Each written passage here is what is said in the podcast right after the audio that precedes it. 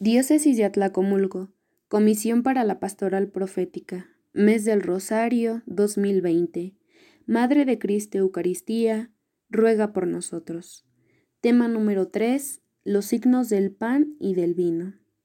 En el corazón de la celebración de la Eucaristía se encuentran el pan y el vino, que por las palabras de Cristo y por la invocación del Espíritu Santo se convierten en el cuerpo y la sangre de Cristo. Fiel a la orden del Señor, la Iglesia continúa haciendo en memoria de Él, hasta su retorno glorioso, lo que Él hizo la víspera de su pasión. Tomó pan, tomó el cáliz lleno de vino. Al convertirse misteriosamente en el cuerpo y la sangre de Cristo, los signos del pan y del vino siguen significando también la bondad de la creación. En el ofertorio, damos gracias al Creador por el pan y el vino, fruto del trabajo del hombre, pero antes, fruto de la tierra y de la vid, dones del Creador. La Iglesia ve en el gesto de Melquisedec, rey y sacerdote, que ofreció pan y vino, una prefiguración de su propia ofrenda. Encontramos que nuestra vida como seres humanos está llena de signos y símbolos. Nos preguntamos, ¿cuáles son los más usados? ¿Qué signos importantes tenemos en nuestra vida?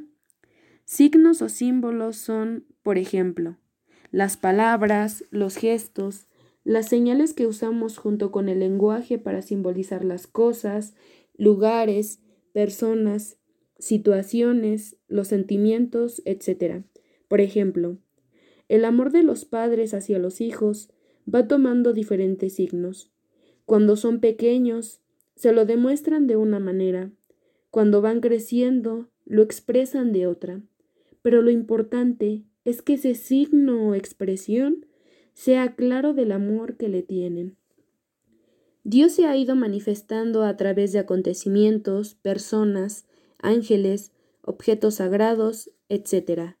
Pero lo importante es que en el centro de toda la historia de la salvación, Dios es fidelidad, búsqueda, comunicación. El plan de salvación de Dios se realiza en la persona de Jesús, su encarnación, vida, enseñanza, etc. Los signos de la Eucaristía son el pan y el vino. Son signos que están presentes a lo largo de la historia del pueblo de Israel. Nuestra experiencia de comer o tener hambre. Ciertamente tienes recuerdos de haber comido hasta hartarte y haber comido buena comida. Pero también sabes lo que es pasar hambre, sabes lo mal que se siente uno con la panza vacía. Sabes perfectamente que sin comer no dan ganas de hacer nada, ni de trabajar, ni de estudiar, ni siquiera de jugar. Tienes la experiencia de no tener fuerzas, a veces te han faltado fuerzas en el trabajo, en el deporte, Incluso te han faltado fuerzas para correr cuando alguien te perseguía.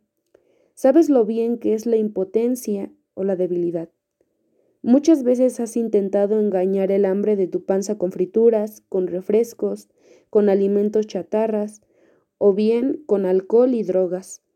Por un momento el engaño ha surtido efecto, ya no tienes hambre, ya te sientes fuerte, pero al rato a las semanas y a los meses, el cuerpo ya no aguanta y viene el hundimiento.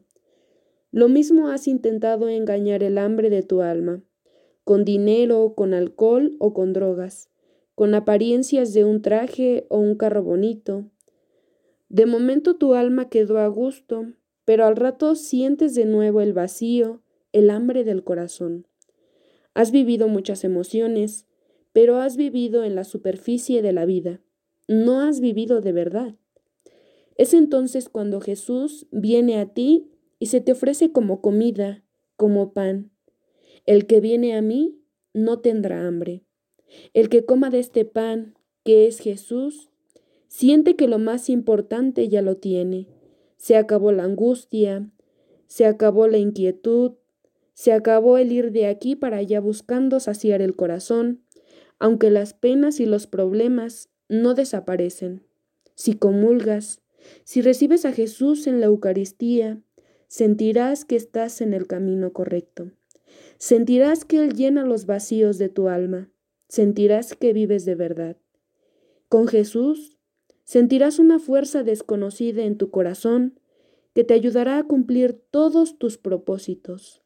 Sentirás el gozo de ver todo lo que piensas, lo que sientes, lo que haces te da tranquilidad y gusto. Sentirás el gozo de vivir en la verdad. El pan. Es el alimento básico, expresión de vida, trabajo, prosperidad, símbolo de cualquier otro alimento, ya sea cultural o espiritual. Es un símbolo de unidad de la Iglesia, muchos granos en un pan, muchas personas son una comunidad. El mismo Cristo dijo, Yo soy el pan de la vida, toda fortaleza, subsistencia y don. Jesús en la cruz es este pan ofrecido en sacrificio de suave olor, al que el Padre mira complacido.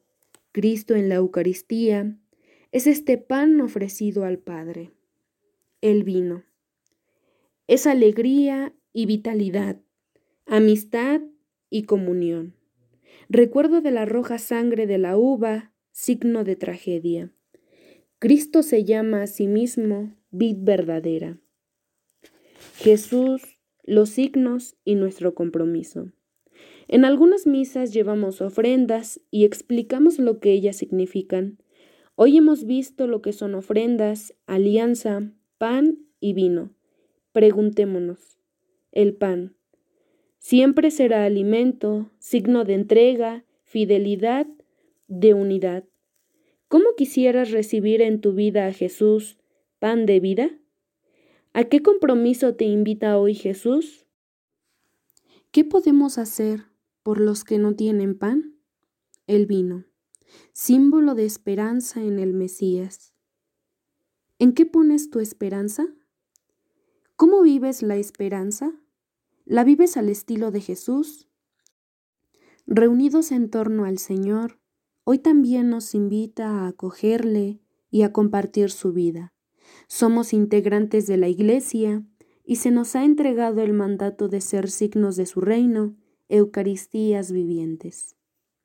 Escuchemos la catequesis sobre la Eucaristía del Papa Francisco. Ciertamente, nuestra ofrenda es poca cosa, pero Cristo necesita de este poco. Nos pide poco el Señor y nos da tanto. Nos pide poco, nos pide en la vida ordinaria buena voluntad, nos pide corazón abierto, nos pide ganas de ser mejores para acogerle a Él, que se ofrece a sí mismo a nosotros en la Eucaristía nos pide estas ofrendas simbólicas que después se convertirán en su cuerpo y su sangre. Una imagen de este movimiento oblativo de oración se representa en el incienso, que consumido en el fuego, libera un humo perfumado que sube hacia lo alto, incensar las ofrendas, como se hace en los días de fiestas, incensar la cruz, el altar, el sacerdote y el pueblo sacerdotal manifiesta visiblemente el vínculo del ofertorio que une todas estas realidades al sacrificio de Cristo. Y no olvidar, está el altar que es Cristo, pero siempre en referencia al primer altar, que es la cruz, y sobre el altar que es Cristo, llevamos lo poco de nuestros dones, el pan y el vino, que después se convertirán en el tanto, Jesús mismo que se da a nosotros. Papa Francisco, Catequesis sobre la Eucaristía del 28 de febrero del 2018. Oración. Oh Señor, qué grande eres, qué maravilloso, qué fantástico. Inventaste quedarte en el pan para que yo te comiera y me sintiera con fuerzas. Inventaste quedarte en el pan para que yo te comiera y supiera que vives dentro de mí. Ya me cansé, Señor, de andar detrás de otras comidas que no alimentan el corazón. Ya me cansé, Señor, de andar detrás del presumir y apantallar. Total, para nada. Ahora, Señor, te doy gracias por estar en el camino de la vida, porque el pan de la Eucaristía es tu cuerpo y el vino de la misa es tu sangre, porque cuando como el pan, que es tu cuerpo, y bebo el vino que es tu sangre, yo sé que tengo vida para siempre. Yo sé que vivo en la verdad. Gracias Jesús, tú, que eres el camino, la verdad y la vida.